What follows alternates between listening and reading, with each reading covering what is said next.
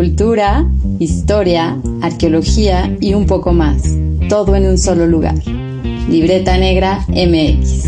Un proyecto de difusión y divulgación donde todos somos cultura. Visítanos en YouTube, Spotify, iVoox, Apple Podcast y Amazon Music. Cultivando Memorias en Twitter, Instagram y Facebook.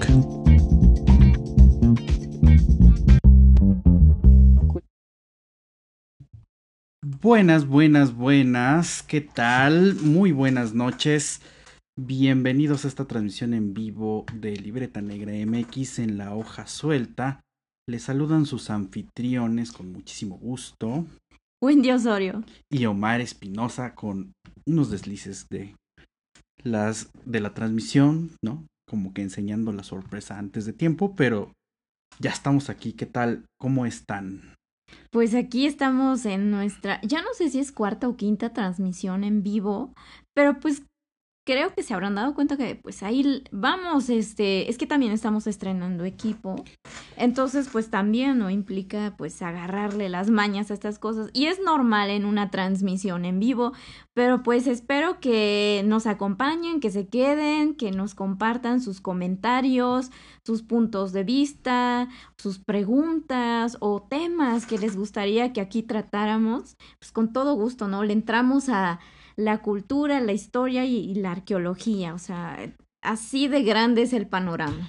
Así es, en este caso vamos a estar platicando el día de hoy con sobre libros, sobre libros de arqueología, eh, porque de repente encontramos en redes sociales y, y, ya nos han hecho preguntas directamente de, pues, qué libros, qué libros recomendamos o qué libros podrían servir para conocer un poco más de arqueología. Y pues decidimos hacer esta transmisión en vivo justo para, para explicar, ¿no? O para, para comentar algunos ejemplos. Em, entonces, bueno, pues si tienen ahí alguna pregunta o tienen algún comentario o tienen ustedes mismos algún libro favorito de historia y de arqueología, más de arqueología, que eh, pues vayan dejando aquí en los comentarios que ya vimos que ya tenemos gente. Mario Limas, ¿qué tal? Eh, Jesús Miguel Jacinto, Ivonne, buenas noches. Me, nos da muchísimo gusto que estén por acá. Y... Pues sí, fíjate, Omar, esto es un tema que creo que ya teníamos que tratar, porque en la transmisión pasada de la hoja suelta en vivo, tratábamos del tema del cine, ¿no? Que también se vincula de cierto modo con el mundo de la literatura eh, y hay pues los diferentes géneros, ¿no? Pero así como decíamos, el cine, las películas, finalmente representan la visión de personas que no necesariamente estudiaron arqueología, sino tienen una percepción de la misma dependiendo también del momento histórico en el que se encontraban eh, pues produciendo en este caso el cine o en su caso los libros, las obras escritas, pues también yo creo que es un testimonio valioso de lo que la gente pensaba y percibía sobre este quehacer, ¿no? Entonces yo creo que eso los hace, bueno, ya aparte el vasto mundo de los libros, pues también aquí pues nos van a caber algunos nada más, ¿no? Que vamos a compartir y que no dejan de ser también pues desde nuestra propia experiencia, ¿no? Algunos sí son eh, obra derivada directamente de nuestra eh, de nuestro paso en la universidad. Otros los hemos ido leyendo por recomendaciones también o por, o por gusto propio, ¿no? Entonces, yo creo que es, es un tema muy bonito, muy, muy importante también, y porque sí es un vasto mundo sobre eh, los libros que de varias formas van a abarcar el qué hacer de la arqueología. Sí, de hecho, cuando nos preguntan o cuando nos han, han llegado a decir, pues como libros, y pues es como una situación medio complicada porque dices, pues, o sea, sí hay libros de arqueología, pero al mismo tiempo no es como, no es tan sencillo hablar de un libro o de un solo libro de arqueología, porque depende. Ahora sí que es una situación complicada.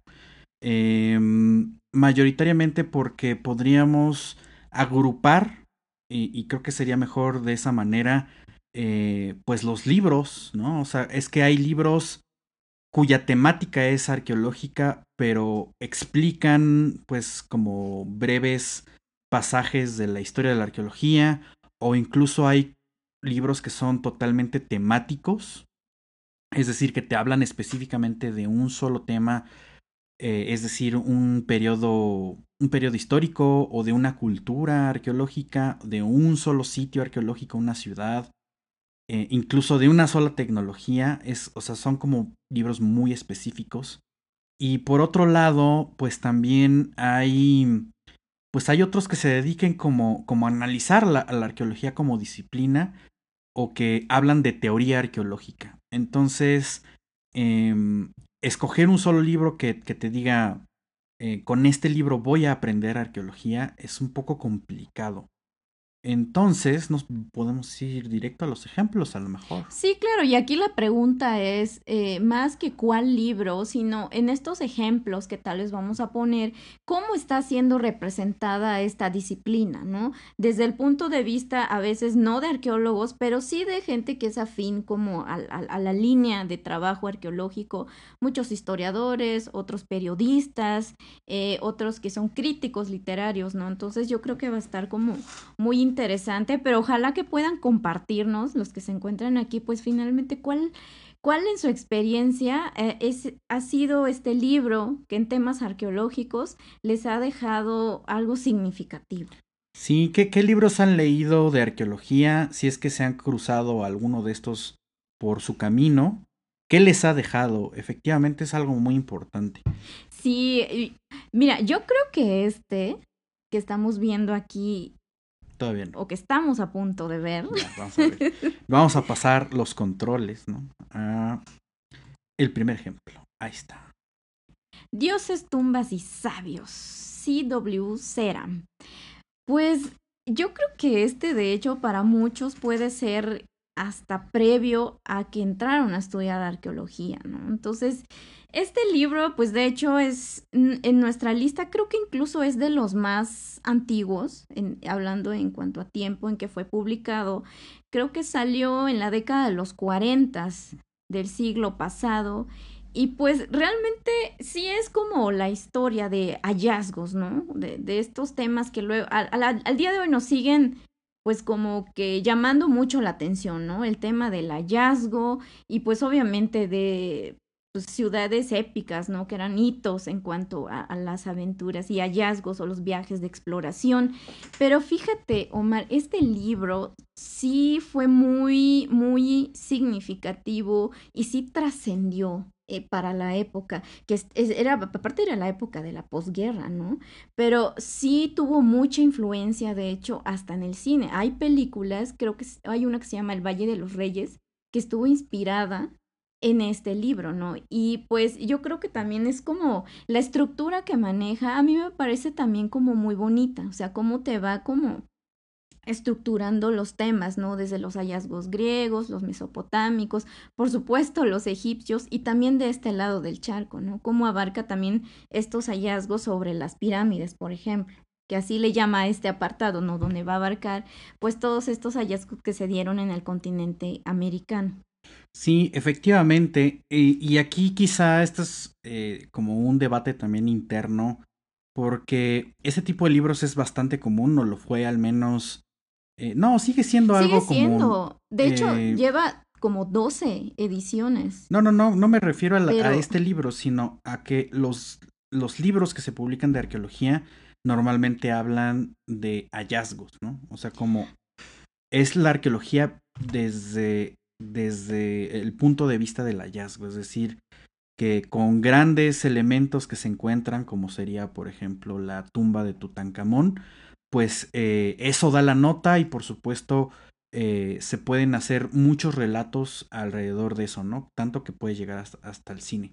Entonces, este libro compila como grandes hallazgos arqueológicos, ¿no? Y de hecho, un poco la, el marketing del libro, como lo vemos ahí, es la gran aventura de la arqueología. Entonces, bueno, hay que, hay que medio, medio separar, según yo, o, a mi consideración, un poco, pues como estos libros, ¿no? Porque este Impacta es un libro que sí tiene muchas ediciones, que seguramente lo han visto en algún momento, porque incluso hasta está circulando en PDF en el Internet, esos caminos misteriosos del Internet. Y eh, pues es como, es como esa imagen de la arqueología que tenemos, ¿no? Como del gran hallazgo o de los grandes hallazgos y las historias detrás de, ese hallazgo. Por supuesto es sumamente llamativo, pero, pero pensemos, ¿no? En que los múltiples libros o, las formas que vamos a leer de, arqueología, pues a veces eh, se llegan a contraponer. No hay una sola visión y la primera respuesta, por ejemplo, de cuando nos han preguntado qué libros leer para conocer un poco más de arqueología o para aprender arqueología, eh, sería pues más bien qué quieres aprender. ¿Quieres aprender historia de la arqueología, o sea, como disciplina? ¿Quieres aprender como momentos importantes, eh, eh, hablando de estos hallazgos? ¿O quieres conocer algo a través de la arqueología? Esto es este es un punto bien importante porque mayoritariamente la otra parte o la, otra cara de la moneda cuando hablamos de arqueología, además de los hallazgos arqueológicos, es la historia cultural que se desprende de las interpretaciones arqueológicas. Y ahorita vamos a comentar algunos otros ejemplos. Sí, claro, algo también destacado de este libro es que pues todavía enfatiza mucho esto, como dices, la, la figura de, del objeto por sí mismo del hallazgo y también pues la figura aventurera de los arqueólogos, ¿no? Todavía en esta época prevalecía mucho, estaba muy fuerte esta imagen pues del arqueólogo en busca del tesoro. Pero los datos que nos presentan son fidedignos, o sea, hasta cierto punto yo creo que eso también es es muy valioso. Y pues eh, el libro en sí sigue siendo muy popular entre la gente que gusta no de leer o tratar de acercarse a, este quehacer arqueológico. Y para conocer por ejemplo un poco eh, desde la perspectiva histórica de la arqueología yo creo que es muy buena referencia. Sí eh, de hecho tiene tiene partes incluso de de diferentes eh, tipos de arqueología, hablando específicamente de arqueología europea, de la, de la que se realiza, por ejemplo, en sitios emblemáticos como, como Pompeya o Herculano. También habla de Nínive, también habla de Troya. Troya. Y, y ya al final como que perfila muy bien hacia la arqueología latinoamericana, específicamente dando ejemplos de México.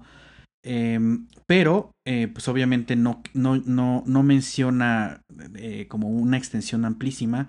Habla de los, de, los, de los viajeros, habla de las primeras excavaciones en Teotihuacán y cosas por el estilo. Entonces, eh, la narrativa de este libro, C.W. Seram, Dioses, Tumbas y Sabios, es muy interesante porque él mismo, el mismo autor, en, en el prólogo, pues refiere de que se basó la escritura de este libro en otro libro que se llama Los, los detectives, eh, o, sí, los detectives de, de, del mundo biológico, que básicamente es este, de microbios, ¿no? Entonces, era una forma novelada y que, eh, pues, que la arqueología tenía muchas cosas que dar y por lo tanto se tendría que dar o explicar un poco, pues, haciendo el juego narrativo entre este rigor científico y, por supuesto, pues las historias que hay detrás como una biografía de los personajes, de los arqueólogos, de los, de los investigadores y como las experiencias de campo. Por ahí hay una experiencia que habla sobre pues la, los descubrimientos, por ejemplo, en, en, Troya y cómo andaban las joyas rondando por, por todos lados y, bueno, finalmente llegan al museo, cosa que casi no pasa en arqueología. O sea, al día de hoy creo que es muy difícil que te encuentres en un contexto excavando de esa manera. Sí, no, es que más bien... ha cambiado muchísimo. Tal cual era como, como la excavación sin regular, ¿no? Entonces eso es complicado. Eh, por supuesto estamos hablando de, de momentos históricos de la disciplina donde, donde no hay instituciones y donde los objetivos incluso son diferentes, pero por eso también les traemos este otro que básicamente es una breve historia de la arqueología de José García Sánchez. Es un libro eh, compilatorio también, está muy bien escrito y bueno, básicamente el título es un, es un referente, o sea, es la, una breve historia de la arqueología como disciplina. Y eso es muy, muy importante porque la arqueología tiende a analizarse a sí misma a partir de una perspectiva histórica, es decir, le gusta contar su historia de cómo se desarrolló. Entonces este libro pues básicamente explica eh, pues cómo es el panorama de las primeras investigaciones, obviamente en Europa, repite un poco la situación de los hallazgos, pero se enfoca más en el desarrollo social de la histórico social de la arqueología y sí relata muy bien como no solamente la arqueología europea, sino también ya se viene directamente a lo que sería Latinoamérica y además eh, pues es un, es un título reciente, entonces está muy bien actualizado. Este libro, eh, pues muy recomendable. Eh, obviamente, pues se va ahí a, hacer mención de, de otra vez las excavaciones de, de, grandes sitios como Herculano, Pompeya, Troya, Nínive. Es como, es como un común, ¿no? Pero, pero bueno, la arqueología en realidad es un poco más de eso. Eh, Mario Limas nos dice, yo quiero aprender el proceso de una excavación arqueológica desde el escritorio al campo y de regreso al escritorio. Pues de hecho traemos un poco de eso. Ahorita más adelante lo comentamos. Buenas noches, Enrique. Sí, gracias por compartirnos tu interés. Y es que pasar cuatro o cinco años en la carrera tampoco alcanza para aprender y conocer todo el vasto mundo. Pero fíjate, ahorita estás hablando, por ejemplo, de estas obras que recopilan, ¿no? Eh, como está este lado histórico del desarrollo de la disciplina. Es una tarea sumamente compleja, sobre todo cuando hoy en día vemos que hay una arqueología, aún en el contexto mexicano, sumamente diversificada porque tenemos diferentes escuelas, porque también no solo eh, implica los intereses académicos, eh, porque también se aboga porque haya una arqueología que también tenga un impacto social, porque también nos guste o no va de la mano con las cuestiones eh, nacionalistas y las identidades que se van construyendo a partir de estos discursos, ¿no? Entonces, yo creo que eh, se admira también, ¿no? ¿no? Este tipo de, de, escritos, porque luego también ahí podemos encontrar estos datos que luego a veces andamos buscando, ¿no? Es un trabajo, yo creo que de investigación sumamente ardua para compilarlo en una obra. Sí, Em, y casi todos estos libros, o sea, el de Seram, como eh, este otro de la breve historia de la arqueología, normalmente empiezan justo con la pregunta generadora de ¿qué es la arqueología? Y normalmente los autores intentan explicar eso a partir de este desarrollo histórico, es decir, de describir las diferentes formas en que se ha hecho arqueología a través del tiempo. Y por supuesto de los puntos geográficos. Entonces eso es interesante eh, por otro lado, tenemos otros libros como este, que es del mismo autor del primer libro, de, de Tumbas Sabios y, y Ay, se me fue el nombre. Y Reyes. y Reyes, sí, porque, o sea, es, es como su magna referencia, el, el, primero que les presentamos. Sin embargo, pues a partir de esta obra, o sea, tuvo tal impacto que siguió generando más, ¿no? Porque pues ya vemos que no, en un libro nunca luego es, es como suficiente espacio. y, y, eso que, que los libros eh, los tres estos que estamos mencionando apenas son libros no tan breves, estamos hablando entre eh, 300, 400 cuartillas más o menos. En particular este, este de Seram, que es su segundo libro de, de, arqueología, El mundo de la arqueología, ya vemos como un mix, ¿no? Con este avance que justamente del éxito del primer libro. Y aquí ya mete un poco más o se mete a profundidad en esta parte de qué es la arqueología ya no solamente desde la perspectiva de los, de los hallazgos, sino también de em, efectivamente eh, cómo se trabaja. Entonces, son, son como dos preguntas que siempre van a ser eh, pues reiterativas en ese tipo de libros. No, la primera es ¿qué es la arqueología? Y por otro lado, cómo se hace la arqueología. Sí, porque ahí también nos mete, o sea, si tienen oportunidad de... Luego son libros que se consiguen también muy, de manera de, relativamente sencilla, ¿no? Porque sí son muy conocidos, pero es que aquí mete, pues, eh, digamos que publica en cierta parte los diarios de campo de los arqueólogos, o sea, de Howard Carter, de Belsoni, o sea, todos estos exploradores que hacían registros tanto en dibujos como sus descripciones, ¿no? Entonces yo creo que también es una forma de, de ver cómo ellos estaban llevando a cabo esta arqueología en estas décadas, ¿no?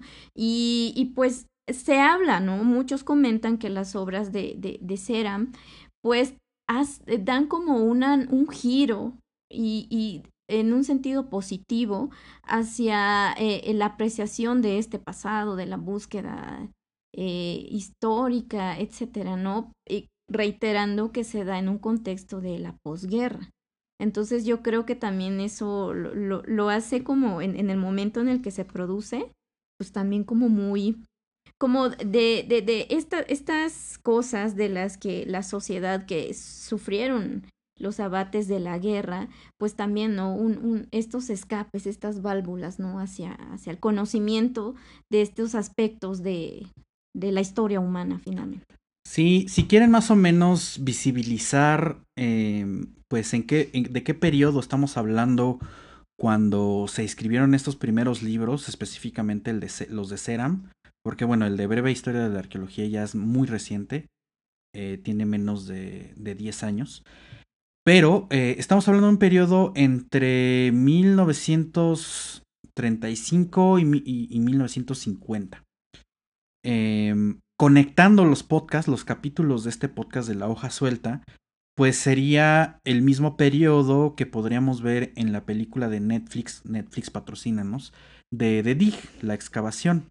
Entonces eh, es como una arqueología incipiente que está cambiando mucho eso es muy importante porque es la, la transición entre esta primera, bueno, no es una arqueología, yo, no lo, yo no lo establecería ahí, más bien de este anticuarismo a directamente ya convertirse en arqueología profesional, con un registro formal, que no se pierda la información y que, lo más importante de todo, que no, no es una búsqueda de tesoros, que no es esta persecución eh, pues de, del objeto, ¿no? Como, como un objeto que, que, despierta pasiones hasta económicas. Entonces, eso es muy importante. Y de hecho, pues un libro que lo, que lo pone en manifiesto es este otro de Brian Fagan, que es eh, A Little History of Archaeology.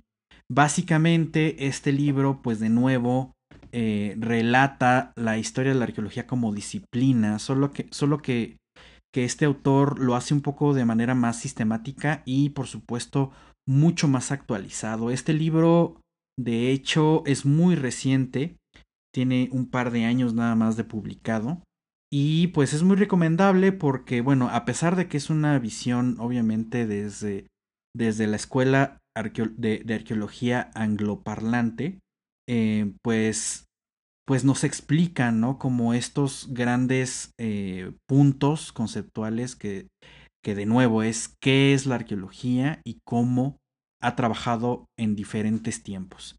Entonces, eh, bueno, por supuesto con, con, ligeros matices del método arqueológico, pero bueno, no es lo principal. Y, eh, pues bueno, es muy reciente. Este libro lo pueden encontrar fácilmente eh, en librerías supongo que, tienen exportación o en eh, portales de internet de ventas.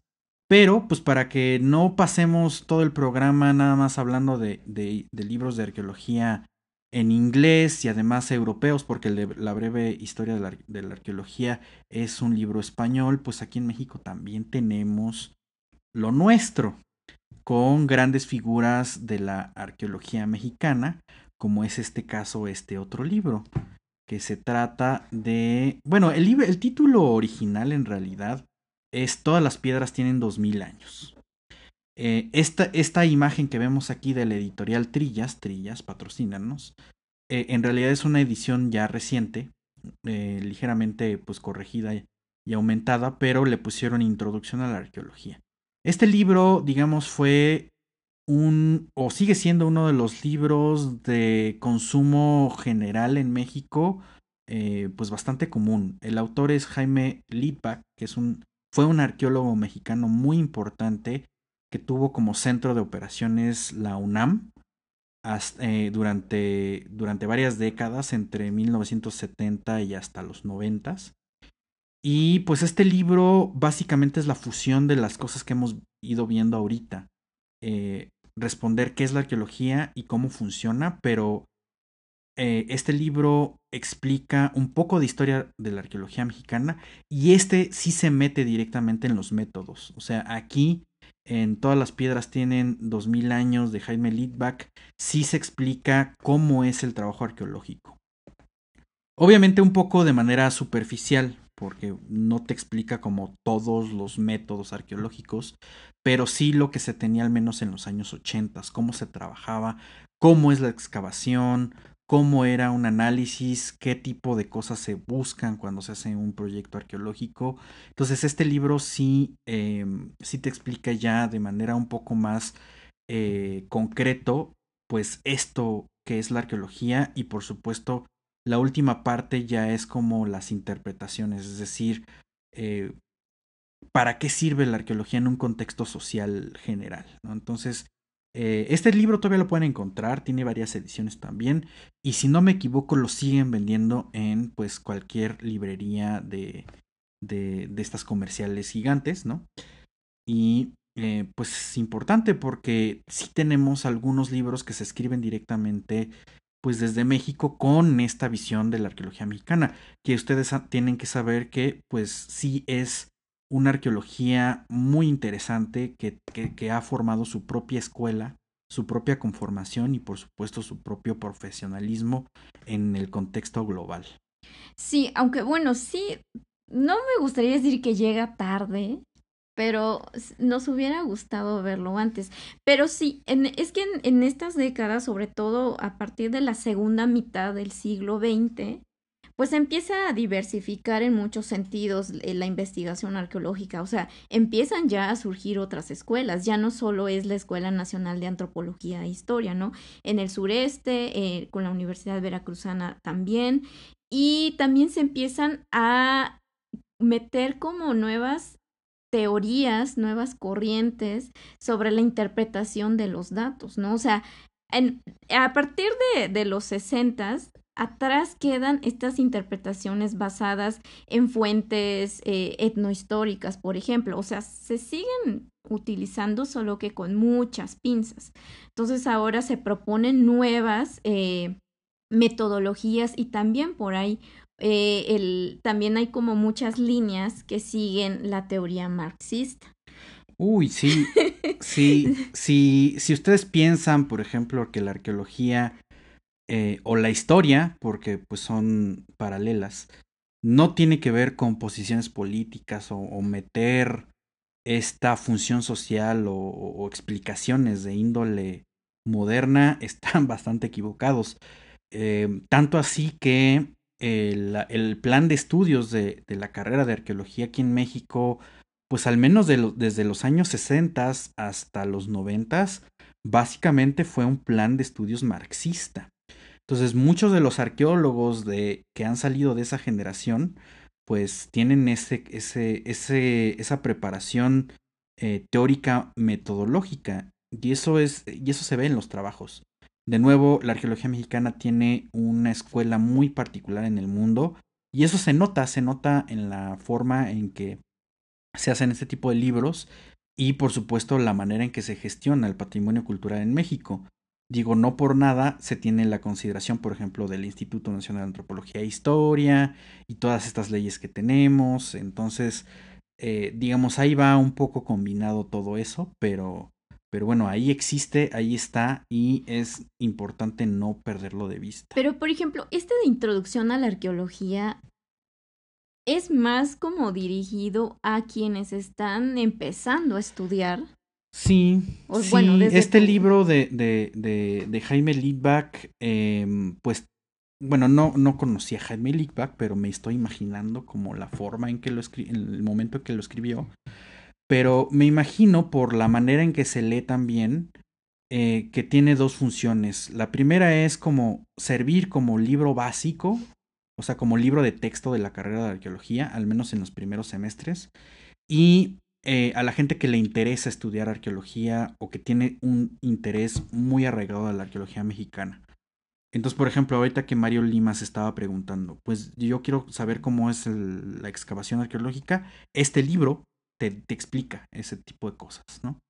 Em, de manera muy, muy ligera, digamos, superficial, porque no te explica todo a detalle. Simplemente te explica los lineamientos y ya de ahí uno pues en teoría, por ejemplo, cuando estás en la carrera, pues ya te vas delimitando y vas haciendo especialidad. Obviamente vas generando eh, pues más carrera a partir de tus materias que vas tomando. Pero este es un buen punto de inicio. De hecho, este, eh, este libro tiene como varios, varios acompañantes. Otro libro eh, es el de Ignacio Bernal. Bueno, otros dos libros, de hecho, son de Ignacio Bernal que se publicaron en los años 70. Uno es La historia de la arqueología mexicana y el otro es, eh, pues básicamente, arqueología, métodos y, técnicas. También de Ignacio Bernal. Ignacio Bernal, un gran arqueólogo mexicano también.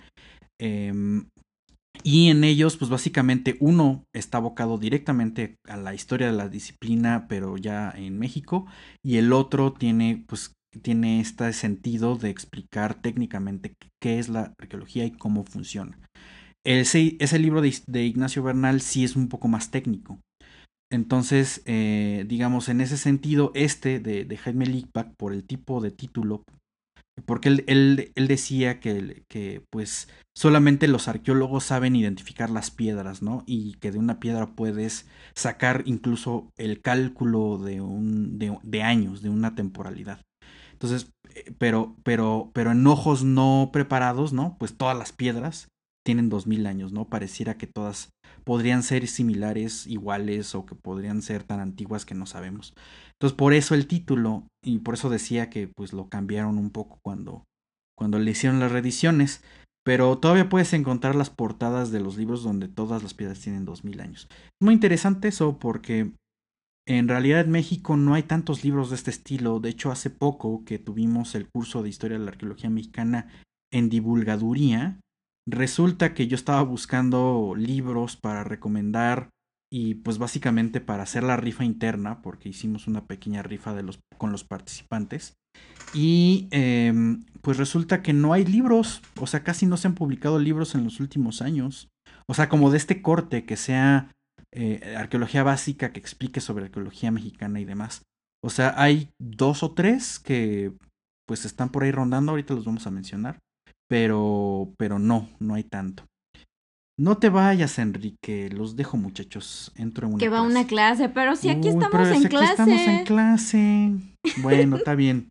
sí, este pero los que están aquí con nosotros, pues coméntenos, eh, pues qué les está pareciendo o, o si han tenido alguna experiencia con algún otro libro que ahí hable de algún modo, porque vimos que hay diversas maneras de abarcar el tema arqueológico a través de los libros, pues ahí déjenos también su comentario para que esto no se convierta nada más en un diálogo entre, entre Omar y yo, ¿no? Entonces, nosotros felices, ¿no? Contándoles aquí pues los libros que luego nos encontramos en, en la carrera o que nos recomendaron otros colegas o que nos llamó la atención a veces por la portada en la librería, ¿no? Entonces, yo creo que este punto que decías, Omar, también es muy interesante, ¿no? Que yo creo que eh, sí se han hecho cosas, ¿no? Respecto a abarcar como estos aspectos que te hablan del quehacer arqueológico, pero que va dirigido a un público que tal vez no va a estudiar arqueología, ¿no? pero que no deja de despertarles interés. Yo creo que nos queda mucho camino por recorrer ahí. Sí, porque además seguramente lo están pensando ahorita que, nos están escuchando. Eh, eh, que, que hay, o sea, la arqueología mexicana tiene mucho que dar, tiene muchas cosas, tiene muchas cosas, muchos puntos de interés. Em, y, y, o sea, a lo que quiero decir es que, o sea, si hay libros, por supuesto, el Instituto Nacional de Antropología e Historia publica años, pues, perdón, publica libros pues cada año. A lo que voy es que muchos de ellos son, tienen un corte altamente especializado.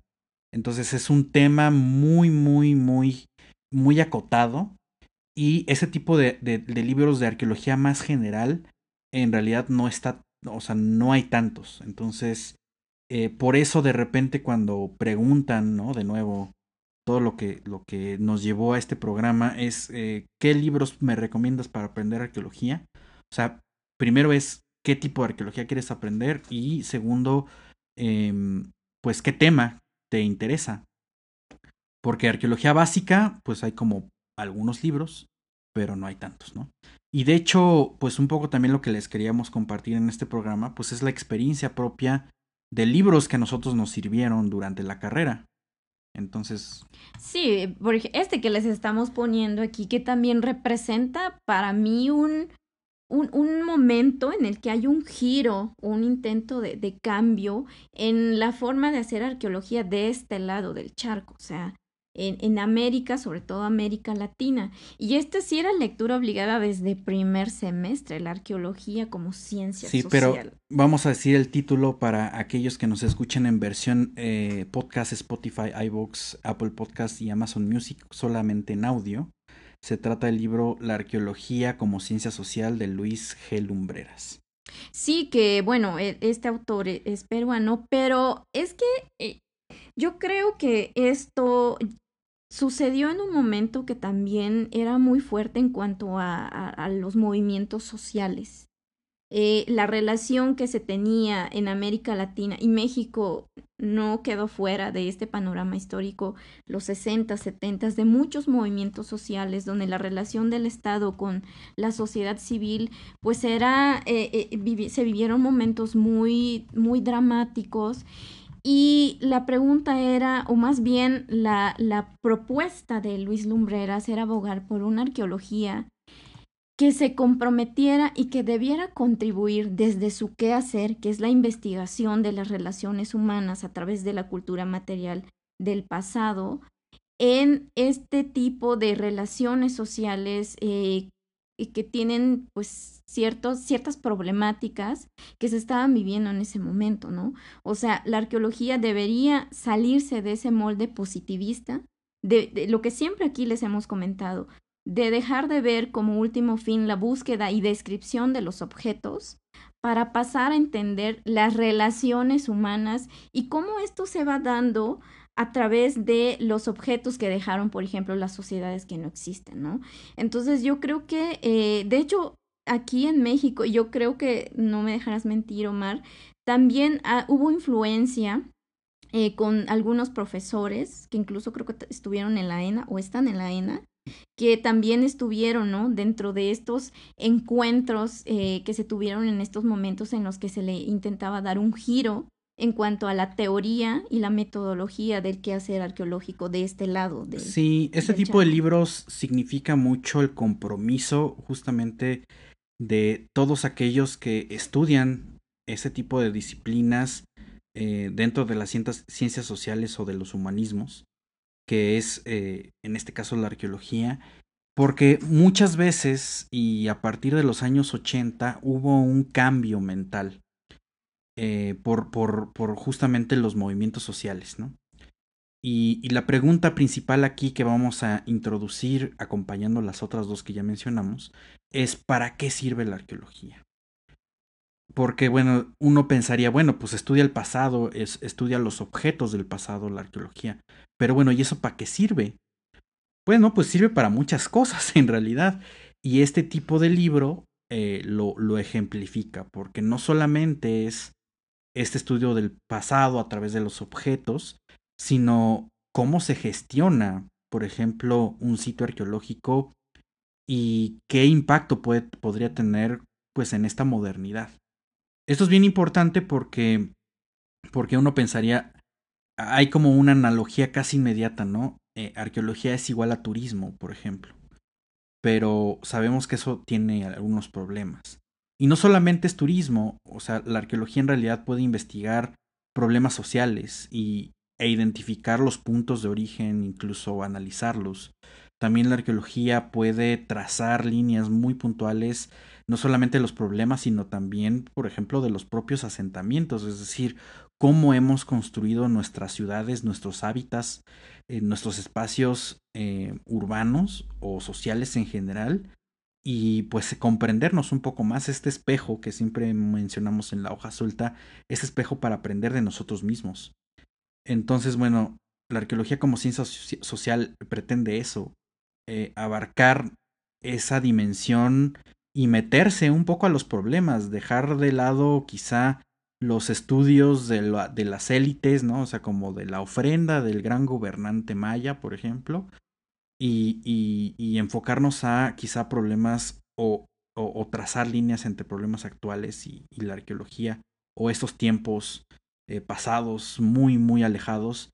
Aunque también ya hemos mencionado en algún otro programa que la arqueología no solamente se trata de estudiar, pues, eh, sociedades pasadas, sino en realidad es, es una dimensión de análisis de los objetos, lo cual nos permite pues analizar lo, lo, inmediato también. Es muy interesante todo esto.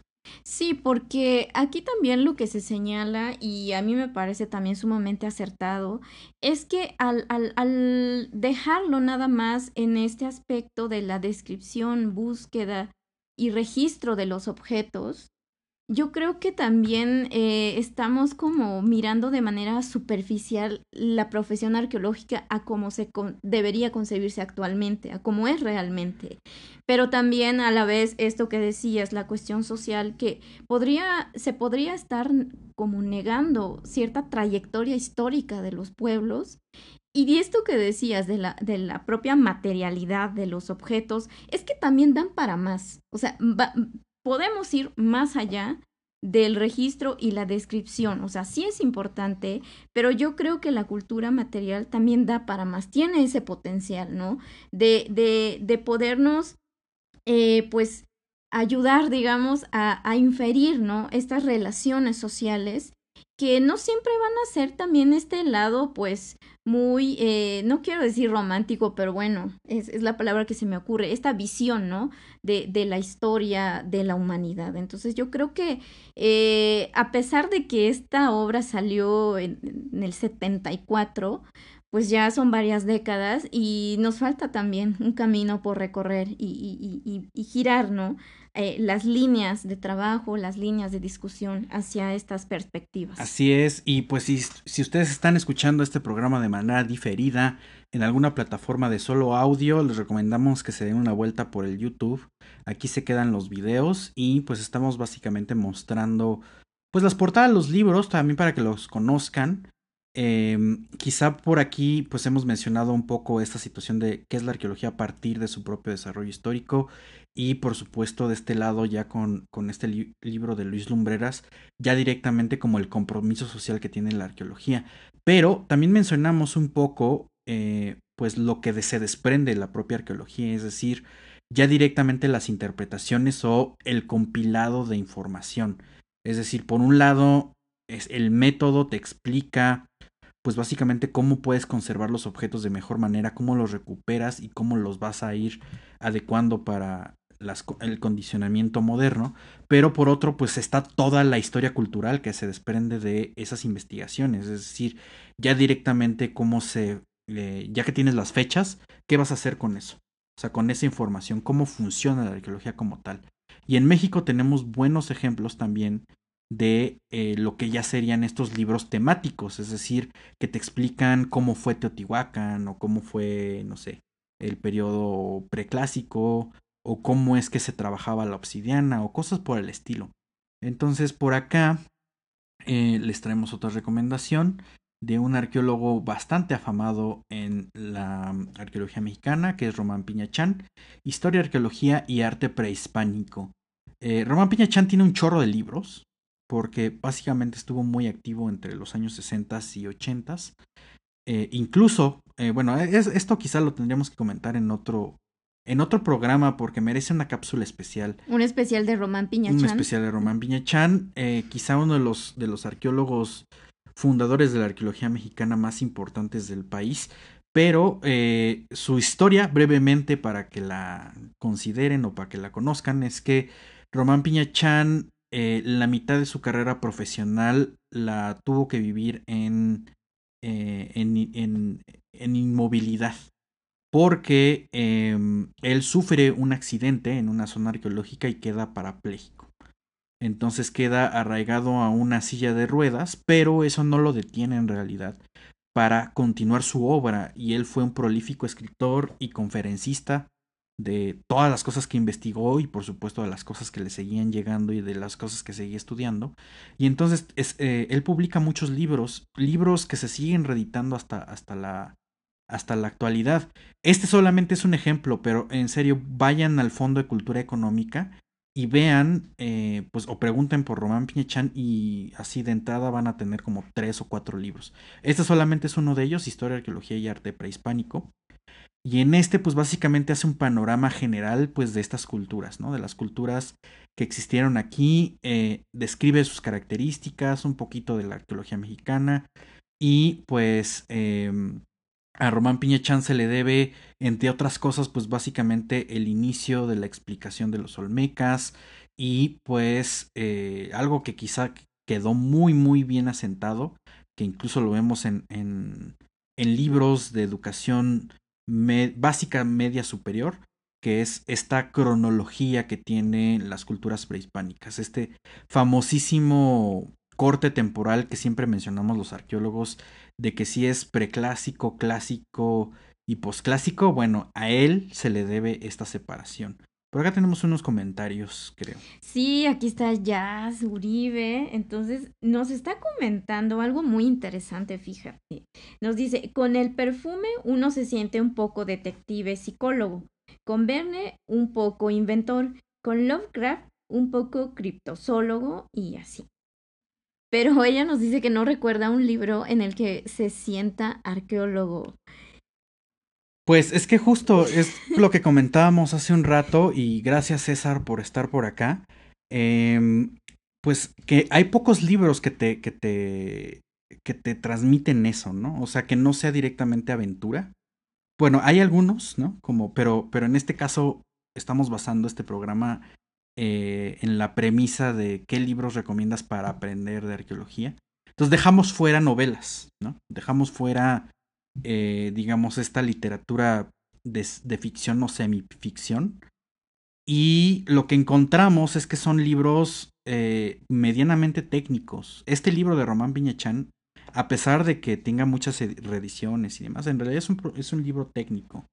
Es decir, desde la pluma de la, de la profesión de, arqueólogo de Román Piñechan, pues avienta todas, eh, todas estas explicaciones. Y la arqueología mexicana, los libros que se siguen publicando hasta la fecha, tienen ese tipo de corte. Entonces, eh, por eso decíamos, es complicado como luego decir, ah, pues te recomiendo tal o cual libro. O incluso que, que sean lecturas fluidas, que sean lecturas no tan pesadas. O sea, ese tecnicismo, ese nivel de tecnicismo que tiene la arqueología mexicana, eh, que es una virtud, por supuesto, de recuperación de, de, de, los objetos del pasado y por supuesto, pues esta fama mundial internacional que tiene, pues también es un poco su talón de Aquiles. Sí, fíjate, sí, es complicado, o sea, como eh, si quieres que eh, alguien que no está estudiando arqueología y que no piensa hacerlo pueda eh, interesarse o seguir el hilo de tu narrativa, ¿no? En, en, ciertos libros, o en la mayoría más bien de los libros de arqueología, por lo menos aquí en México, o por lo menos de los que conocemos, porque es, o sea, es, esto yo creo que también es muy válido. La terminología y la narrativa que se lleva básicamente es como eh, informando sobre lo que tú estás investigando, tal vez a tu círculo más cercano, a tus propios colegas, que eso es, es, es sumamente loable, es muy necesario y es casi obligación hacerlo, ¿no? Pero pues también hace falta más allá, más allá de, del, del círculo académico o especializado, pues también, ¿no? Encontrar estas narrativas, desarrollar estrategias, métodos y herramientas para poder también eh, generar ese espacio de comunicación con la gente que nos está preguntando, pues, eh, ¿qué libros me recomiendas? Porque he encontrado estas piezas, pero quiero saber de ellas, pero no voy a estudiar arqueología, ¿no? Yo creo que también ahí nos, eh, creo que cosas, hay camino trazado, pero como he estado diciendo en todo este programa, nos falta mucho por recorrer. Sí, porque seguramente así como, como, como Morfeo, tiene todos los libros que no se han escrito en su biblioteca.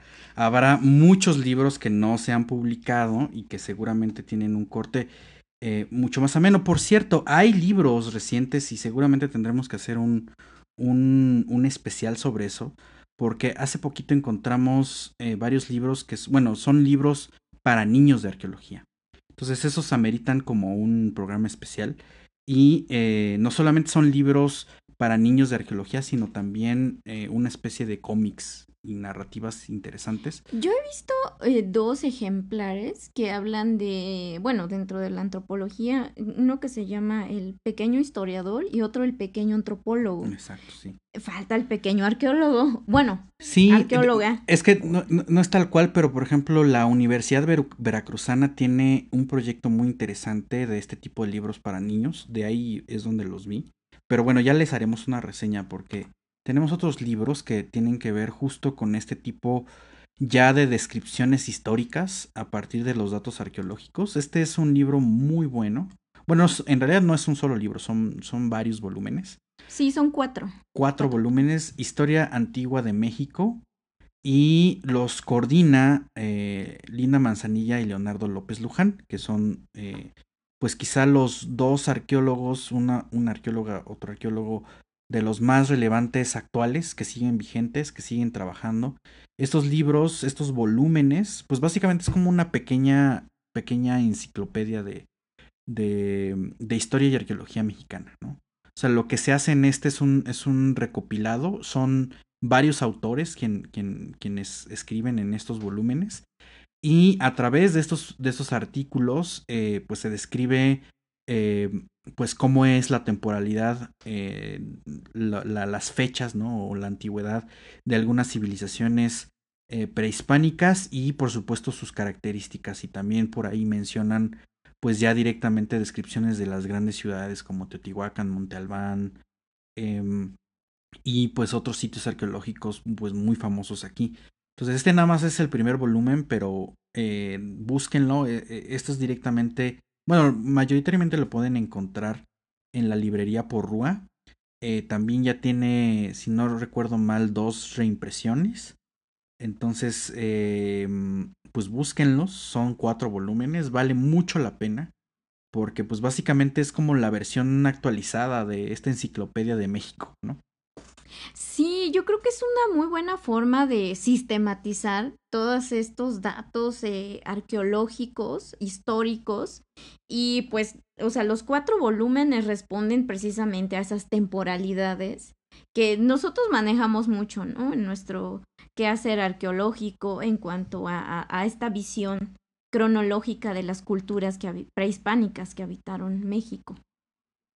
Sí, entonces, bueno, no sé si eh, alguno de ustedes eh, que están escuchándonos, pues de repente se hayan cruzado por, eh, con estos libros que ya hemos mencionado o tienen alguna otra experiencia. cuéntenos, cuéntenos en los comentarios, no se queden con la duda. Ahora es el momento de estar viendo justamente pues qué libro podría acomodarte a tus gustos y, y también pues a tus intereses. Es que, o sea, hablando en, en, términos generales de la literatura, o sea, sí estamos dejando fuera a la novela histórica y al cómic, que también tiene sus personajes ahí, eh, bueno, para mí emblemáticos, pero yo creo que sí amerita un, un especial, ¿no? De ah, hablar. Sí, lo dejamos, lo, lo dejamos explícitamente fuera porque eh, vamos a estar haciendo este tipo de programas, ¿no? Si, si se perdieron el pasado, vayan y recuperen la hoja suelta cine y arqueología, donde estuvimos platicando sobre grandes ejemplos, pues de estos estereotipos de la arqueología en el cine, mayoritariamente cine norteamericano.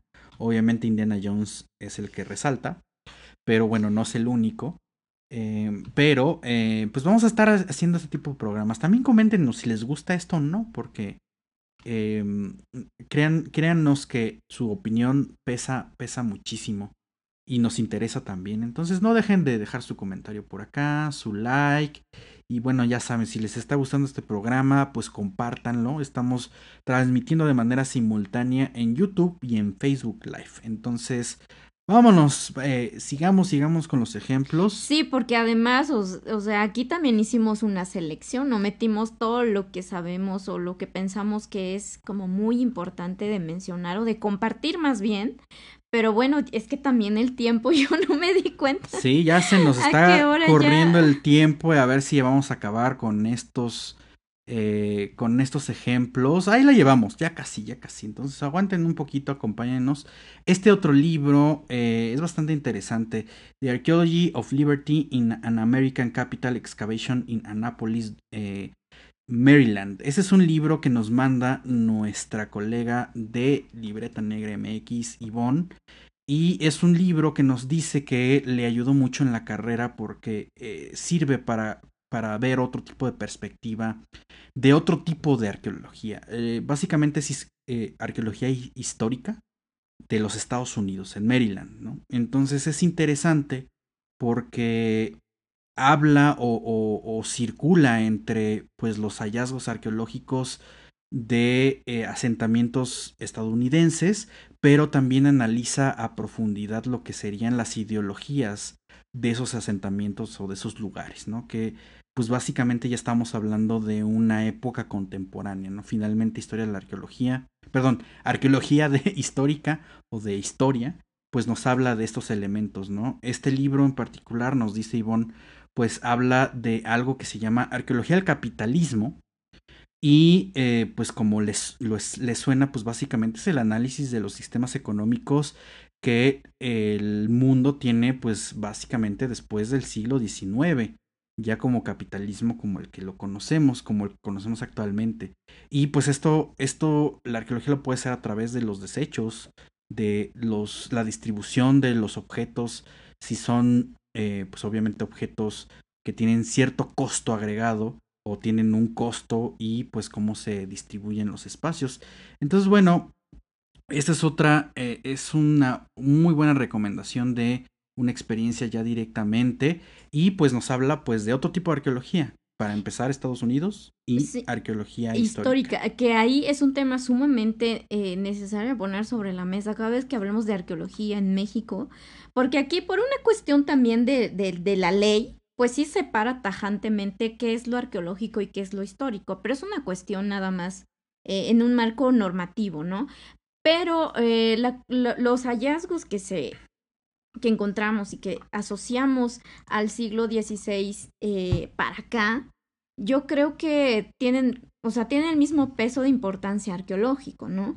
Pero yo creo que, eh, por ejemplo, si se han dado cuenta los libros que les hemos puesto, pues mayormente se van a enfocar en la época prehispánica.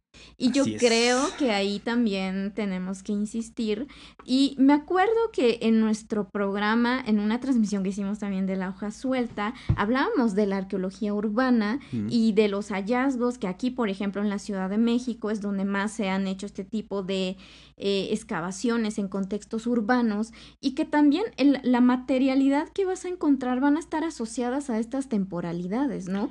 Y que de manera muy importante nos ayuda a entender por qué la ciudad se construyó como se construyó y la vemos y la vivimos al día de hoy como es. Sí, eso es bien importante porque ya hemos dicho otras veces, la arqueología no solamente es de temas de la antigüedad o en el caso mexicano prehispánico, y este, este libro es un buen ejemplo, pero aquí en México tampoco nos quedamos atrás, ¿no? Simplemente cuando se hacen proyectos de investigación en los conventos, por ejemplo, que ya es esta, esta arqueología histórica, y por supuesto, pues la, la, arqueología contemporánea. Bien hablábamos justo en ese programa de arqueología urbana de cómo se ha escrito en, em, o cómo se ha investigado eh, pues los contextos urbanos modernos. O sea, ya cosa de describir objetos entre 1940 y, los años 90, los primeros años de los 2000. Eh, en ese caso yo he tenido experiencia justamente de, no sé, clasificar, por ejemplo, botellas de refresco o em, incluso envolturas de papas, ¿no? Y te das cuenta, ah, pues yo me acuerdo de estas, de esta bolsa de sabritas, sabritas, patrocinanos, eh, en, porque te lo encuentras, ¿no? Pero, pero es algo que tú recuerdas de niño. A mí me tocó consumir ese tipo de papas pues en el 95, por ejemplo. Sí, y de hecho esto es una de las líneas de investigación que se desprenden a partir de este tipo de cultura material. O sea, las dinámicas de consumo que puede tener cierta comunidad ¿no? Entonces se puede ver a través de estas evidencias, que muchos, este, pues le llaman la arqueología de la basura, ¿no? Exactamente. muy interesante. Por ahí tenemos un programa pendiente de arqueología de la basura. A mí me parece que deberíamos hablar más de eso y que seguramente a ustedes les va a llamar mucho la atención. Ay, sí. Sí. Bueno, pues gracias por compartir esto, Ivonne, porque nos hiciste aquí traer los temas escabrosos, pero muy importantes que hemos tratado aquí. Así que si quieren saber un poco más de lo que tratamos respecto al tema de arqueología histórica y arqueología urbana, pues al terminar esta transmisión busquen ese episodio que se llama Arqueología Urbana. Exactamente, y vámonos, nos seguimos de corrido porque este libro yo lo, yo lo metí un poco con calzador, lo he de confesar, pero es un tema que eh, me parece muy vigente el día de eh, hoy en día, que es Archaeological Fantasies de Garrett Fagan, como coordinador o editor de este libro. Este libro en particular habla de pseudoarqueología y de pseudociencias. ¿Y a qué nos estamos haciendo referencia en este caso particular? Pues a programas semidocumentales, semidocumentales como alienígenas ancestrales. Pero no solamente alienígenas ancestrales, sino pues a todas las cosas que tienen que ver con em, intentar posicionar temas a partir de la arqueología, ¿no? Que es básicamente manipulación de la información. Eh, Garrett Feigan en este libro hace una recopilación justamente de estos temas y lo mejor que considero de este libro es que es, es como un manual, un manual que te permite identificar si lo que se está posicionando a partir de la arqueología es real o no. Entonces, en particular, si, si nos hacemos referencia a, alienígenas ancestrales, pues te dice cómo es que funciona esta pseudoarqueología, cómo es que se vende un documental como real, pero en realidad no hay datos que lo fundamenten. Entonces, este es un libro que a mi parecer es muy importante hoy en día, pues por esta situación de la infodemia, de todo lo que podemos encontrar en Internet, incluso en redes sociales, que de repente pues tenemos que desconfiar un poquito porque y tenemos que, que, que, que analizarlo con cuidado porque hay muchos problemas de fondo. Ya por ahí también iremos preparando o estamos preparando algún video acerca de este tipo de, de, propuestas, pero es muy problemático. Y de hecho, tan problemático es que pues afecta directamente lo que sí es arqueología. Sí, pero ahí también yo creo que la otra cuestión es que nosotros que estamos, digamos, del otro lado, o sea, no hacemos como este tipo de, de arqueología, creo que también ahí necesitamos posicionarnos. Es correcto. Porque el alcance que tienen este tipo de, de programas, de, de, documentales, es sumamente mayor al que puede tener algún documental que derive, por ejemplo, de, de estas eh, canales o de la radio de las instituciones. O sea, es triste, pero así es.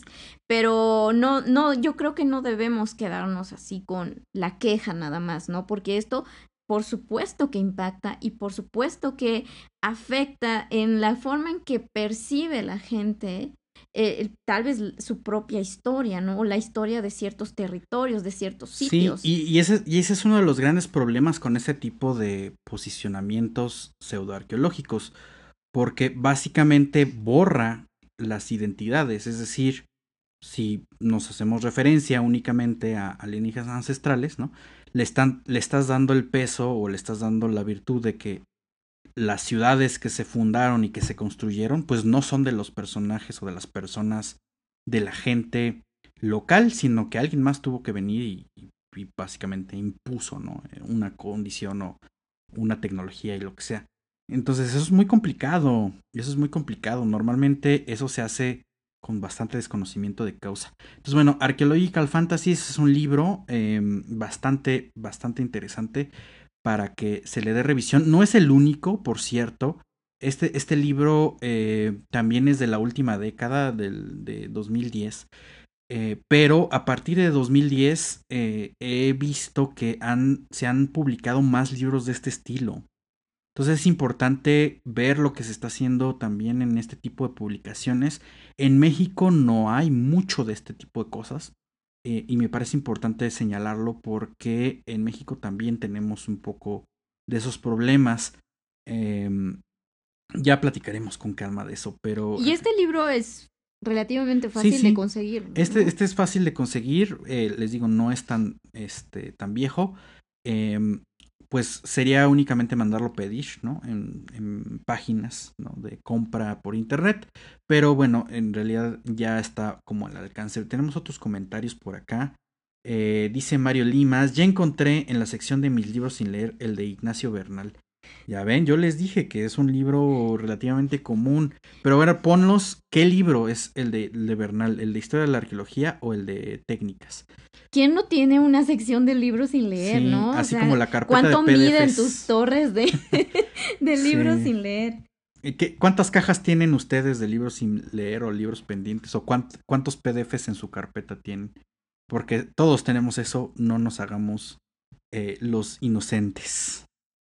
Y pues sí, ya, o sea, el especial de Piñachan también, ya aquí. Les digo, Piñachan tiene varios, tiene varios libros. Sí, yo creo que también lo amerita, o sea, las aportaciones que hizo en su momento a la arqueología mexicana, creo que sí ameritan, este, que aquí en, nuestro espacio, pues también ahí eh, recordemos, ¿no? Porque pues en algún momento nosotros también leímos eh, esos libros. Sí, no, definitivamente eh, en algún momento, ya sea que hemos estudiado arqueología o se nos ha cruzado algún libro de historia, eh, historia de México, eh, Román Piñachán es un referente. Entonces sí, por ahí estaríamos platicando un poco más sobre, sobre estos perfiles muy importantes de arqueólogas y arqueólogos. Y por cierto, vayan a revisar nuestra serie limitada de voces arqueológicas, porque ahí estuvimos justamente haciéndole biografías a destacadas arqueólogas que marcaron la disciplina aquí en México y en Perú. Eh, César Uribe, Jazz Uribe, nos dicen, y de la arqueología de la basura y de las vecindades, que seguro hay mucho material ahí. Sí, efectivamente, César, sobre arqueología de la basura y sobre em, arqueología de vecindades, o más bien estos espacios, hay, no solamente desde la arqueología, hay mucho análisis desde la antropología social. Por cierto, eh, nuestra colega de divulgaduría, Jocelyn Alemán, que lleva el proyecto Antropóloga en Júpiter, trabaja vecindades y en los pasados cultures de la Alameda estuvo hablando justamente de antropología e historia de las vecindades. Entonces por ahí igual por la volvemos a invitar porque ya hemos hablado con ella en la hoja suelta, pero pues no está de más que se dé otra vueltecita por acá. Es que también pronto va a estar con otro tema de las antropólogas, pero bueno, no les adelantamos nada. Spoiler. bueno, no, este, primicia de tema. Pero por eso tienen que venir aquí en vivo para que estén platicando con nosotros y para que se enteren de estas cosas, porque porque tenemos luego, luego me reclaman de que cómo que había un curso y yo no sabía. Ya ven, no se enteran. Pues no, vienen, no vienen a acompañarnos, no comparten este video. Ya vi que mi mamá está en Facebook. Saludos, mamá. Muy interesante. Prende la grabadora. Prende la grabadora. Estoy saliendo en YouTube. Este, pues vámonos de, sigamos, sigamos aquí observando las últimas recomendaciones. Ahora sí, hicimos acabar, mira. Bueno, ya cumplimos la hora. ¿Cómo se sienten, no? Sí, fíjate, aquí entramos en temas escabrosos, pero necesarios de poner sobre la mesa. Esta, la historia extraviada, eh, esta arqueología que se empieza a mitad del, del, siglo pasado, pues eh, de hecho es la experiencia narrada de una eh, periodista cultural, María Elena Matadamas, que le da seguimiento pues a varios sitios que en estas décadas de los 80s, 90 sobre todo, fueron muy emblemáticos. Primero porque fueron parte de estos megaproyectos auspiciados desde la presidencia. ¿no? Que se designan, que en realidad fueron creo que 14 sitios, que muchos son los que siguen eh, pues abiertos al público, son estos sitios donde vemos ya turismo masivo, para bien y para mal, ese fue el resultado. Pero a mí me resulta pues muy curioso porque por un lado ella narra, ¿no? Cómo eran sus andares para, para vivir en, in situ, como decimos, en, en vivo y en directo, cómo era el trabajo que estaban haciendo los arqueólogos en este marco de los megaproyectos. O sea, algo similar a lo que, por ejemplo, ahorita se está haciendo con el tren Maya. Sin embargo, pues ella se interesaba, ¿no? Por la historia eh, prehispánica, pero también la cuestión eh, histórica y pues también esta eh, finalmente cuál era la, la, repercusión y la utilidad que tenían estos proyectos que ella concluye que pues básicamente desde el principio estaban planeados para el turismo esencialmente, ¿no? De paso sí se hizo la investigación arqueológica. Ella de hecho tuvo la oportunidad de entrevistar a, arqueólogos que eran encargados del proyecto, directores, pero que también eh, en su momento pues sí manifestaron. Esta presión que, que tenían desde pues la presidencia en ese momento de liberar el sitio y estudiarlo y acabar el trabajo en ciertas fechas. ¿Dónde hemos escuchado eso? Sí, verdad, me suena un poco familiar, o mucho más bien. Y ahí hay una pregunta también eh, que ella plantea. Eh, bueno, más, más que plantear una pregunta de forma implícita, nos pone a pensar ¿Qué pasa con todos esos hallazgos que mm. son toneladas? Eh, o sea, dejando de lado pues estos monumentos arquitectónicos que pues nos se quedan en el sitio, se intervienen para eh, pues que el público las pueda ver, las pueda visitar, tienen un uso mayormente turístico, pero ¿qué sucede con todos los otros elementos, los otros objetos que son encontrados y que sabemos que pues salen por toneladas, ¿no? Que no todos tienen no sé si decir la suerte, pero no todos son museables. Entonces muchas veces eh, se destinan a bodegas o a otras áreas donde tal vez no van a tener eh, pues la, el, el, mismo tratamiento que aquellas piezas que se van a los museos, ¿no? Entonces yo creo que es un gran tema, es una buena pregunta porque esta tarea de la arqueología, de los objetos, pues es una tarea de todos los días de estar acumulando los hallazgos, ¿no? Y entonces... Sí, mm, próximamente, este, arqueólogos, los grandes acumuladores, serie documental en Netflix. Sí, claro, y como todos están también dentro de esta normativa que los protege por ser, pues, patrimonio, pues también es, es, es es a veces implica como ciertos dilemas el saber cuál es su mejor destino, ¿no? Que implica también ahí toda una serie de normativas y de recursos, etcétera. Pero yo creo que eh, es algo muy interesante porque pues es una crítica desde el periodismo hacia el quehacer arqueológico y por supuesto el impacto que va a tener después, ¿no? Y bueno, la historia pues creo que no les voy a contar, la verdad, lean la obra. Es, eh, bueno, por ser periodista, bueno, creo que por eso, eh, la narrativa que lleva el libro realmente es como muy digerible. Sí, hay muchos trabajos periodísticos que son buenos. Otro libro en, de este mismo corte sería el de El hallazgo de la Reina Roja. Eh, de... Espérenme tantito. Es un libro de... Ah, bueno, aquí nos está comentando ah, Mario Limas, eh, que dice que tiene un libro, eh, homenaje a Eduardo Matos, eh, donde dice pues que muchos especialistas hablan sobre los trabajos que ha hecho este arqueólogo y pues recuerda que es muy técnico y sí, sí te creo totalmente porque sí, sí, normalmente es como es, es, esa ese modelo, es esa, esa narrativa que a veces, o que más bien muchas veces, eh, se plasman en, en, este tipo de libros, ¿no? Finalmente, si estás hablando de un arqueólogo y estás hablando de sus trabajos arqueológicos, es muy difícil salirte de esa terminología muy técnica. Sí, y además pensemos que luego ese tipo de libros recopilados, o sea que son de varios autores, pues cada, cada autor tiene su propio pues estilo. Entonces luego sí es complicado. Y más, y más si son como ese tipo de homenajes. Normalmente se hace eh, una edición, ¿no? Una curaduría y son temas afines pues a quien se homenajea. Y pues sí, luego, luego podrían ser libros, bueno, hay muchos homenajes en ese sentido que son muy bonitos, pero luego también como que de repente cuesta trabajo también leerlos. El otro libro que tiene este mismo corte de periodismo cultural eh, sería el de La Reina Roja, de Adriana Malvido. Adriana Malvido que es eh, pues sigue activa como, como periodista, bueno, eh, María Elena Matadamas también. Em, y pues este libro fue porque ella fue enviada directamente en el momento del descubrimiento de, de, la, de la tumba de la Reina Roja, en el momento en que la abrieron, que abrieron la tumba. Entonces es, es un libro muy bonito porque habla de, describe las experiencias que ella vivió, que los arqueólogos y arqueólogas estaban viviendo en ese momento y por supuesto hace el registro pues periodístico también de cómo se estaban moviendo los hilos de eh, pues desde presidencia, desde el gobierno del estado. Entonces es un poco paralelo porque de hecho este, este libro de la historia extraviada de los superproyectos o los megaproyectos de los años 90 pues es el mismo, es el mismo periodo.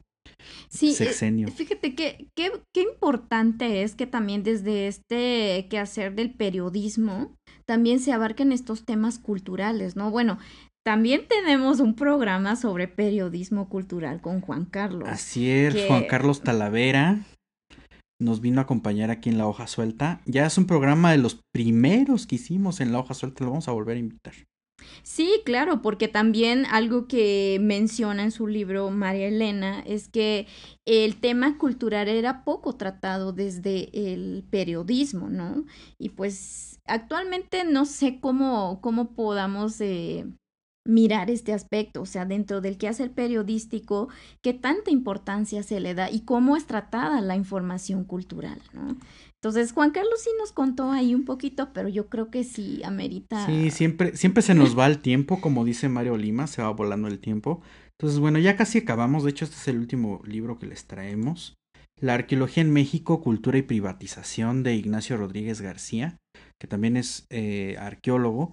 Y pues este libro, pues básicamente es sumamente reciente, una cosa de 2018. 16. Perdón, 2016. y eh, pues plantea muchas de las cuestiones de la arqueología moderna. Entonces habla, por ejemplo, de cómo es la legislación, las leyes sobre patrimonio y qué implica esto para la arqueología, cómo es que eh, pues ha entrado en, escena, ¿no? Básicamente la arqueología. Habla de gestión política, de las políticas públicas y de este juego entre el gobierno y por supuesto las instituciones que representan la arqueología mexicana.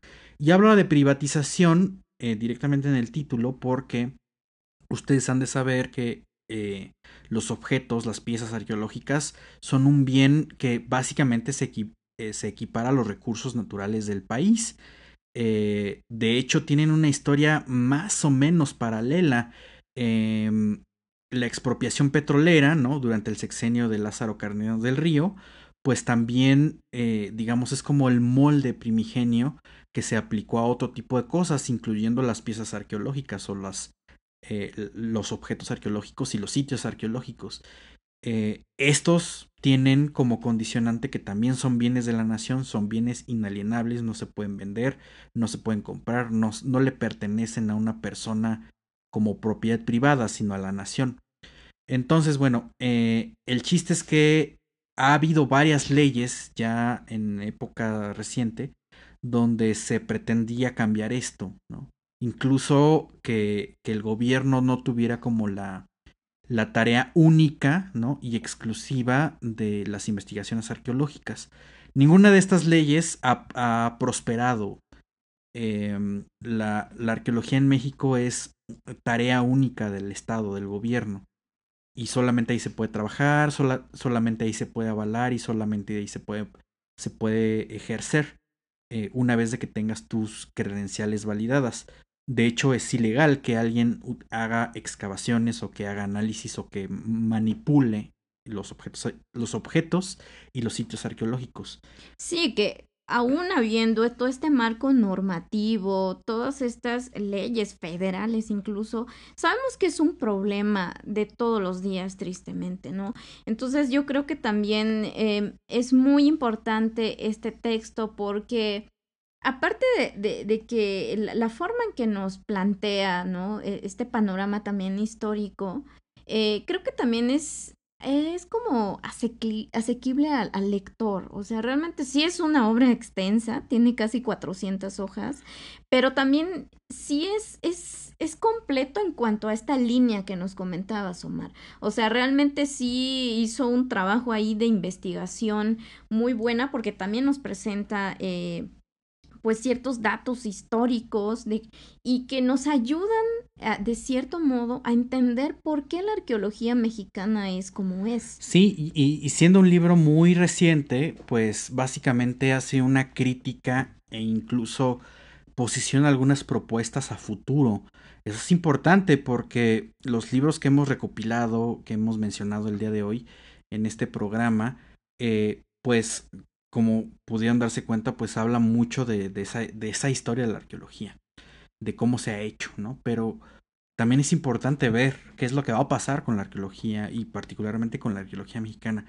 Este libro plantea como también esos pequeños, esas pequeñas descripciones históricas, pero es una crítica muy bien sustentada de lo que está sucediendo actualmente, ¿no? Incluyendo, porque ya desde 2016 se veía pues estos, estas cosas de los recortes de presupuesto y la falta de presupuesto y mantenimiento de las zonas arqueológicas.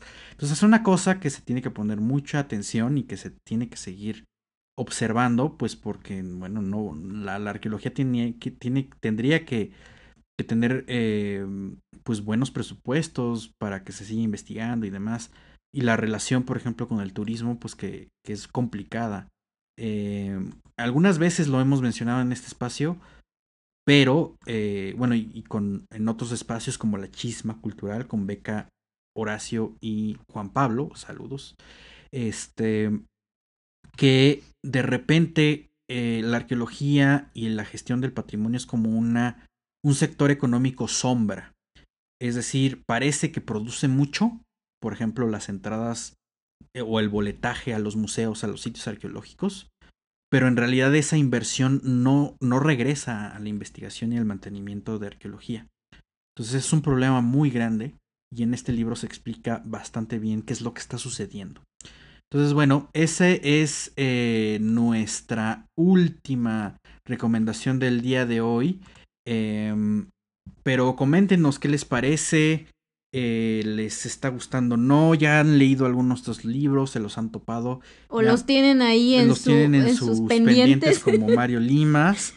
Este, pues bueno, no vamos a dejar de mencionar también ahí que la eh, libreta negra MX está evolucionando.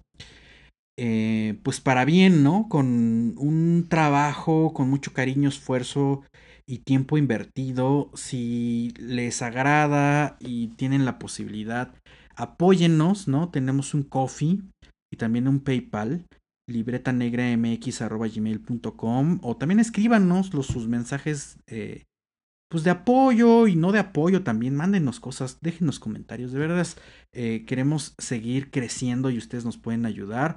Este es una parte, eh, bueno, este, esta parte, esta sección del, del episodio de hoy es directamente dedicada a Nemac Alfonso Ayala, porque esta transmisión es totalmente promocionada por él. Eh, te vamos a agradecer eternamente cómo nos has apoyado eh, con el equipo que, con el que estamos transmitiendo el día de hoy y que seguiremos transmitiendo en las siguientes producciones. Em, fue un cambio fundamental, entonces eh, definitivamente no vamos a olvidar eso y pues eh, muy, muy loable. Ah, pues aquí está Nemac, saludos, nos dice. Pues ahí está el héroe del momento. Eh, de veras, muchas gracias y pues creo que se nota la diferencia de cómo hacíamos las transmisiones antes. Nuestra, nuestra computadora ya no explota, ¿no? Ya no tenemos ese temor. Ya, no nos va a estallar como hoy Express. Este, de veras, muchas gracias. Eh, sí fue un cambio fundamental. Y pues si alguien más le, le, le nace apoyarnos, de nuevo está el Coffee y el PayPal, Libreta Negra MX. Eh, ayúdenos, es una buena causa, apoyen eh, proyectos culturales independientes como lo es Libreta Negra MX. Recuerden que somos un equipo conformado por, eh, por cuatro personas, Wendy, Daniel, Ivonne y Yomero. Y pues, eh, pues lo hacemos con todo cariño, pero de repente pues sí necesitamos una, eh, una ayudita extra, ¿verdad? No nos, no nos cae mal. no, y todo también es pensando para mejorar también la, la calidad de nuestras eh, producciones, de nuestros contenidos. Y pues tú hablabas de una evolución y sí, sí la ha habido sí la ha habido, tenemos que reconocerlo y también mucho es gracias a, los seguidores y pues a gente como Anema que cree en este proyecto y pues es una forma, ¿no? También de apoyarnos muy valiosa. Y antes de que nos vayamos, eh, les tenemos una, una sorpresa exclusiva, ¿no? O una sorpresa coma exclusiva. Una sorpresa y exclusiva. Bueno, ustedes entienden que es eh, que nuestros eh, amigos de la editorial Almadía nos acaban de mandar un libro que ya leímos, que ya revisamos, que es este mero. Drenajes de Daniel eh, Rodríguez Landeros. Sí, Omar, ¿qué onda con el agua y los sistemas hidráulicos aquí en la cuenca de México? Que pues es una, la Ciudad de México que está en, en, este valle, pues está a punto de quedarse sin agua. Sí, este, libro no lo, no lo quisimos dejar fuera de, este, de esta serie de recomendaciones, que no tiene que ver directamente con arqueología, pero toca dos temas muy importantes. El primero es este que decía Wendy. Eh, hay que pensar en el agua, en el agua de la Ciudad de México. Estamos viviendo quizá el inicio, bueno, no, la crisis ya está estamos viendo el, la, el crecimiento, la recta final de este día cero que se acerca del agua en la Ciudad de México. Pero por otro lado, este libro de ensayo, eh, Almadía lo, lo, lo, trata como que no es ficción, eh, es un ensayo de sí ficción. Eh, porque, porque es una narrativa bien fluida, pero te habla de las experiencias eh, de cosas que tienen que ver con, con, los drenajes de la Ciudad de México.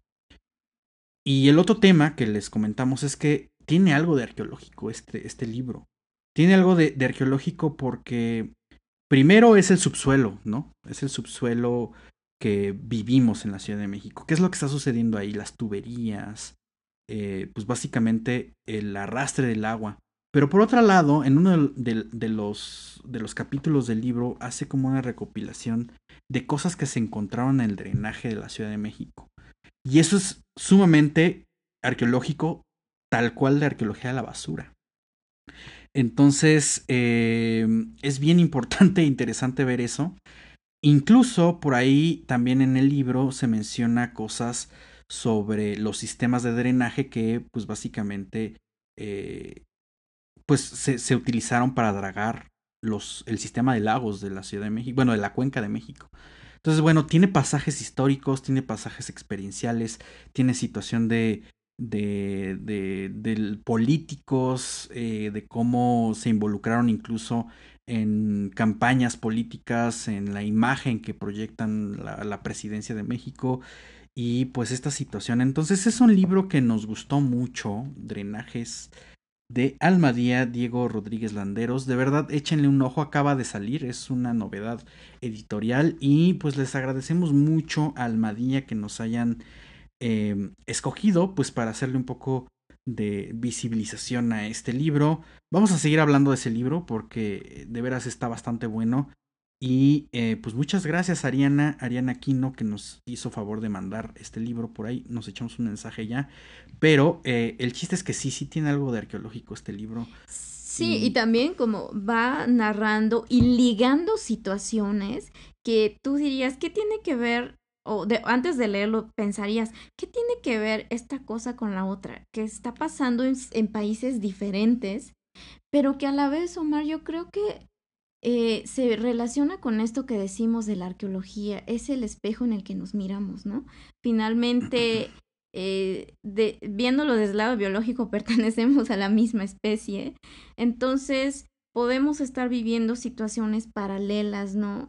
Eh, en distancias físicas muy grandes y la forma en que los solucionamos, cómo los abordamos, cómo los manifestamos, pues también pueden tener como eh, diferentes caminos, ¿no? Finalmente es la diversidad humana.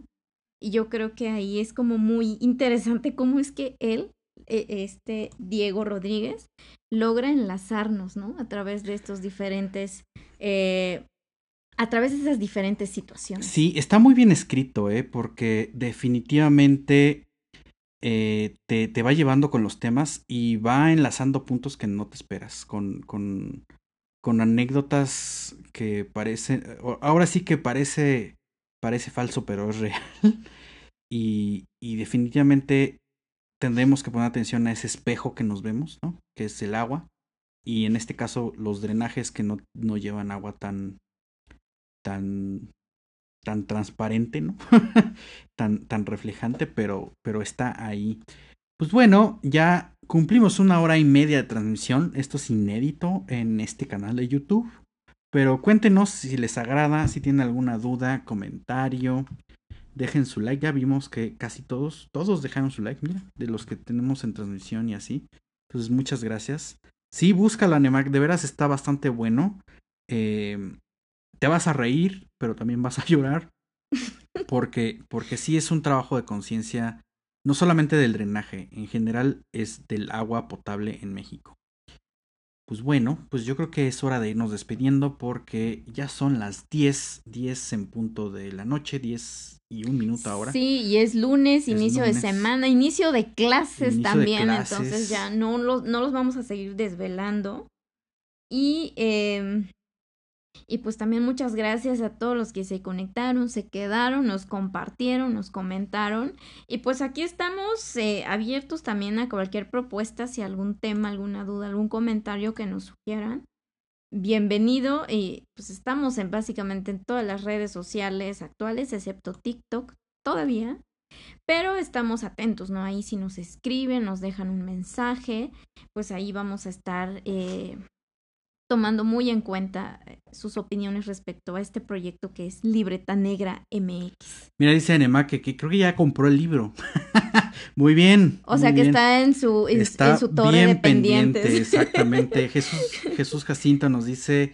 Eh, hola chicos, gracias por la compañía mientras cocinaba. Excelentes recomendaciones. Pues con vida, ¿no? Vamos a cenar. ¿Qué estabas cocinando? ¿Qué estabas cocinando? Eh, Jesús, Mario Limas, gracias. Eh, por las recomendaciones. Y si tienen, o sea, si quedaron picados, pues, si quieren más recomendaciones, pues échenos un tuitazo, échenos un mensaje por Facebook o por Instagram. Eh, por ahí vamos a poner, eh, pues justamente los libros que, que, acabamos de mencionar, pero ya para que se queden ahí en redes sociales. Entonces, con todo gusto los, los guiamos o, o, sacamos más, porque obviamente, como decía Wendy, se quedaron varios libros pendientes, o sea, de la lista que hicimos, solamente sacamos 12 libros que estuvimos hablando ahorita, pero eh, pues hay más, ¿no? Y pues vamos a retomar el tema, por supuesto, más adelante. Pues bueno, hasta aquí queda esta hoja suelta, este podcast donde debrayamos un poco sobre cultura, historia y arqueología.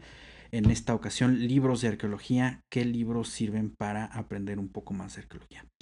Mañana, mañana tenemos espirales sobre UNESCO.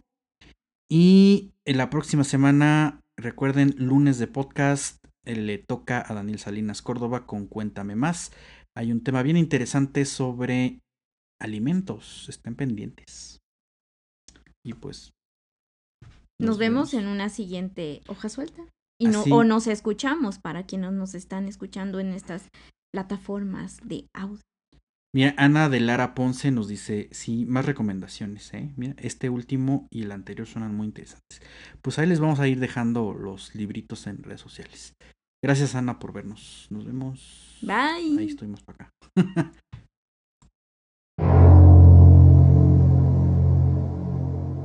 Libreta Negra MX es mantenida y traída para ti con un esfuerzo continuo de Wendy, Omar, Ivonne y Daniel pero también necesitamos de ti. Para apoyar esta iniciativa de difusión y divulgación significativa, te pedimos que compartas este programa, dejes tus likes y recomiendes a Libreta Negra MX en todas las plataformas. Es gratis. Pero si nos quieres ayudar en esta cruzada divulgativa, aceptamos tus donaciones vía Coffee y PayPal. Con tu ayuda podemos mejorar nuestra producción y hasta pagar nuestro internet. Pasa la voz. Libreta Negra MX en YouTube, Spotify, iBox, Apple Podcasts, Amazon Music, Twitter, Instagram y Facebook. Cultivamos memorias.